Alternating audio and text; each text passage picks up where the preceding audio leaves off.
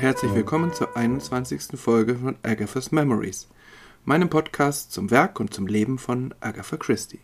Mein Name ist Manuel Kronast.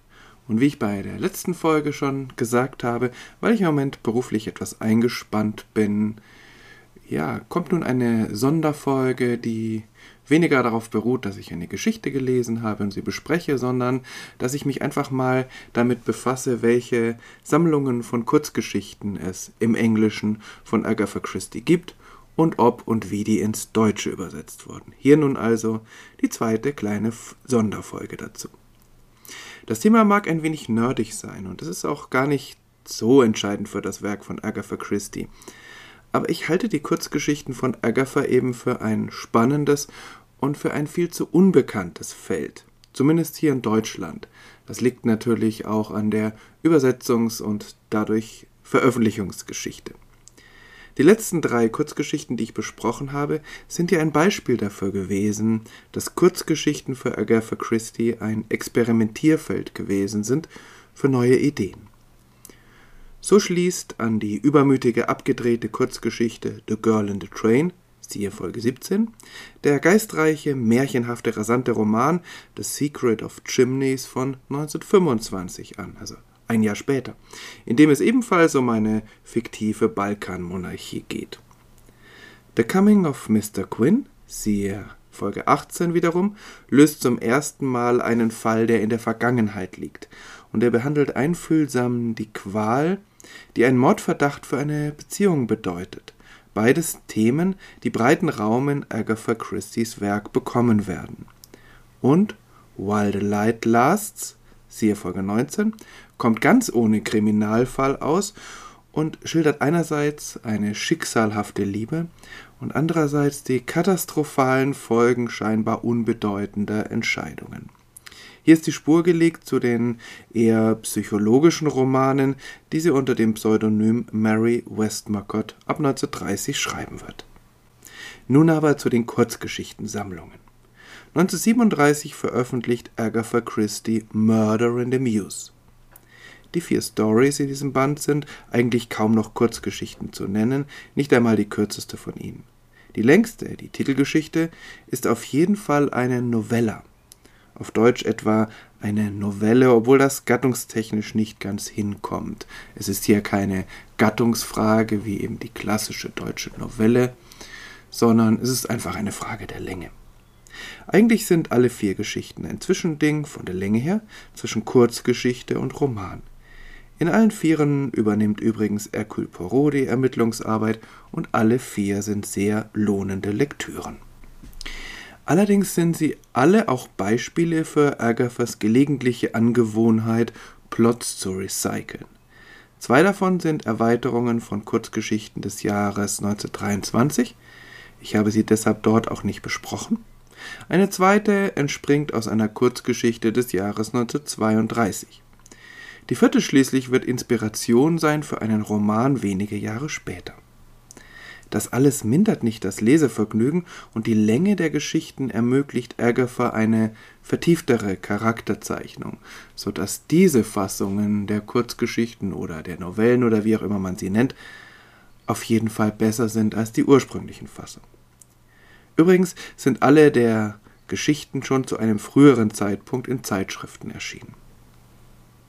Diese Sammlung wurde 1984 unter dem Titel Hercule Poirot schläft nie im Scherzverlag veröffentlicht. Allerdings ist eine der Geschichten darin nicht enthalten. Das ist zum einen ein Beispiel für die ja manchmal etwas ähm, seltsame und nicht nachvollziehbare deutsche Veröffentlichungspolitik des Scherzverlages und der anderen Verlage und zum anderen ist es ein gutes Beispiel für die manchmal sehr fantasievollen und ähm, ja kreativen deutschen Titel, also Hercule Poirot schläft nie naja, so richtig Anklang hat das eigentlich in keiner der Geschichten. 1947 erscheint eine schon von der Grundidee her sehr spannende Sammlung von Poirot-Geschichten unter dem Titel The Labors of Hercules. Sie enthält zwölf Kurzgeschichten aus Zeitschriften der Jahre 1939 bis 47, also vor allem der Kriegsjahre. Der Krieg spielt in ihnen allerdings so gut wie keine Rolle, was für fast alle Werke von Agatha Christie gilt, mit spannenden Ausnahmen. Die Grundidee ergibt sich aus Poirots Vornamen Hercule, also Herkules. Poirot hat es sich in den Kopf gesetzt, nur noch Aufträge anzunehmen, die an die klassischen zwölf Arbeiten des Herkules aus der griechischen Mythologie erinnern. Wie oft bei Agathas kulturellen Bezügen sind sie auch hier zwar spannend, aber in vielen Fällen schwach, manchmal fast etwas fadenscheinig. Aber das macht nichts. Interessant sind sowohl der Ansatz als auch die Durchführung. Schon 1958 wird die Sammlung als Die Arbeiten des Herkules ins Deutsche übersetzt. Aktuell sind sie aber nicht mehr erhältlich, lediglich vier der Geschichten im großen Hercule Poirot Buch des Atlantik Verlags. 1960 erscheint mit The Adventure of the Christmas Pudding eine Sammlung von sechs Geschichten unterschiedlicher Länge. In fünf Geschichten ermittelt Hercule Poirot, in einer Miss Marple.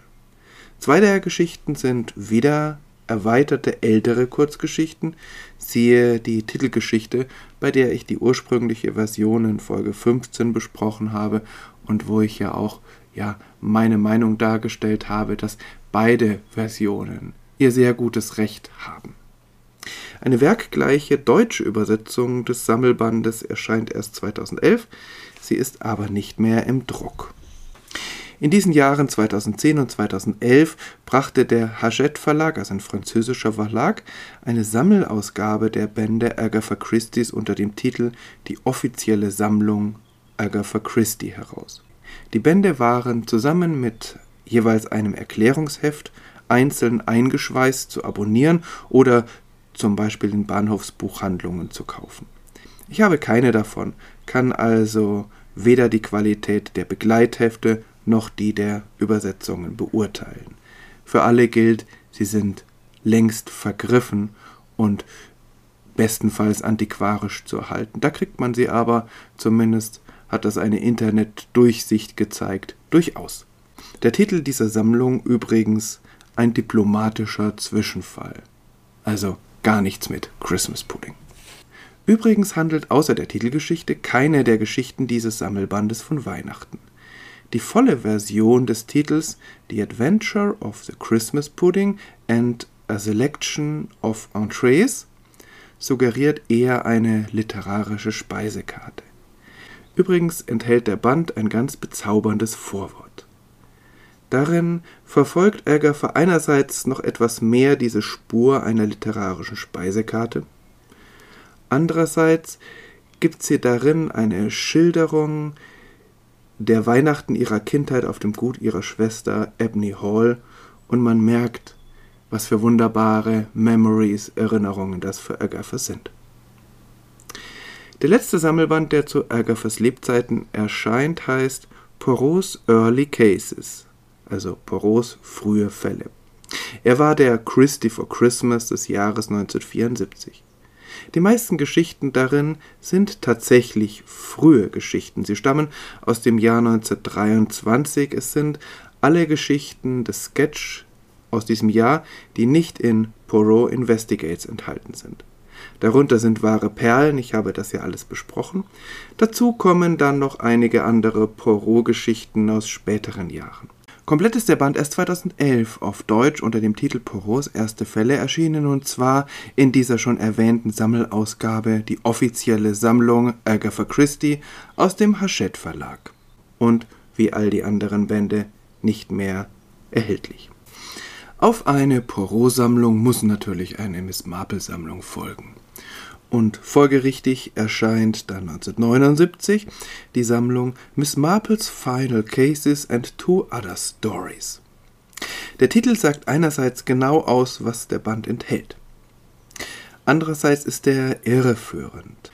Miss Marples Final Cases bedeutet nicht etwa, dass die Detektivin aus St. Mary Mead hier die Fälle ihrer letzten Jahre löst oder gar bei einem dieser Fälle stirbt, sondern es bedeutet ganz einfach, dass das die letzten Fälle von Miss Marple sind, die veröffentlicht wurden. Denn die Sammlung, die danach kommen, enthalten tatsächlich keine Fälle mit Miss Marple. Die Sammlung erscheint erst 2010 komplett auf Deutsch, wieder einmal in der Sammlung, die offizielle Sammlung Agatha Christie. 1991 und 1997 erscheinen nun zwei weitere sehr bunt gemischte Sammlungen aus allen Epochen ihres Schaffens und mit unterschiedlichen Detektiven, zum Teil auch Frühformen späterer Geschichten.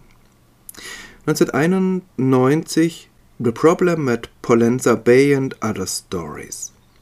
Poirot hat hier ebenso zwei Auftritte wie Mr. Quinn und Parker Pine. Mit fast identischem Inhalt wird der Band 1993 ins Deutsche unter dem Titel Die mörderische Teerunde übersetzt. Diese Sammlung, diese deutsche Sammlung, ist im Moment als Kindle E-Book erhältlich, ansonsten nicht. 1997 dann schließlich While the Light Lasts and Other Stories mit Anmerkungen zu jeder Kurzgeschichte von Tony Madavar. Das finde ich sehr interessant. Da ist einiges gesagt zum Inhalt, aber auch zur Veröffentlichungsgeschichte und ob es Anklänge zu anderen Geschichten gibt und was es vielleicht auch mit Agatha Christie's Biografie zu tun hat. Diese Kollektion wird 1997 unter dem Titel Solange es hell ist im Scherzverlag veröffentlicht. Auch die Anmerkungen werden übersetzt. Und auch diese Sammlung ist im Moment nur als Kindle E-Book erhältlich. Ich habe ja doch eine Hoffnung, dass der Atlantik Verlag im Laufe der nächsten Jahre nicht nur das große Hercule Poirot Buch herausgibt oder das große Miss Marple Buch, sondern eben auch noch die anderen Kurzgeschichtensammlungen, zumindest die, die zu Agatha Christie's Lebzeiten erschienen sind, auch übersetzt, denn es hat ja schon eine Bedeutung, welche Kurzgeschichte in welcher Sammlung enthalten ist. Die beiden letzten Sammlungen von 91 und 97, gut, das ist so etwas wie, ja, man kratzt noch die letzten Reste zusammen, sehr lohnende Reste, und veröffentlicht sie. Also da ist jetzt nun nicht mehr wirklich ein thematischer Zusammenhang.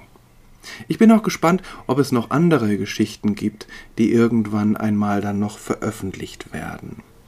Es gibt nämlich einige Geschichten, die nicht in all diesen erwähnten Sammlungen enthalten sind.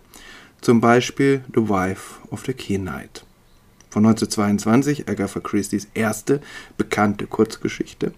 Die ist enthalten, ich habe das schon gesagt, in der recht neuen englischen Sammlung The Last Seance.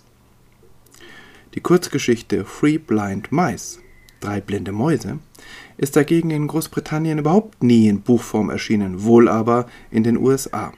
Diese Kurzgeschichte ist übrigens die Vorform ihres erfolgreichsten Bühnenstücks The Mousetrap, die Mausefalle, und ich werde sie dann auch zu gegebener Zeit besprechen.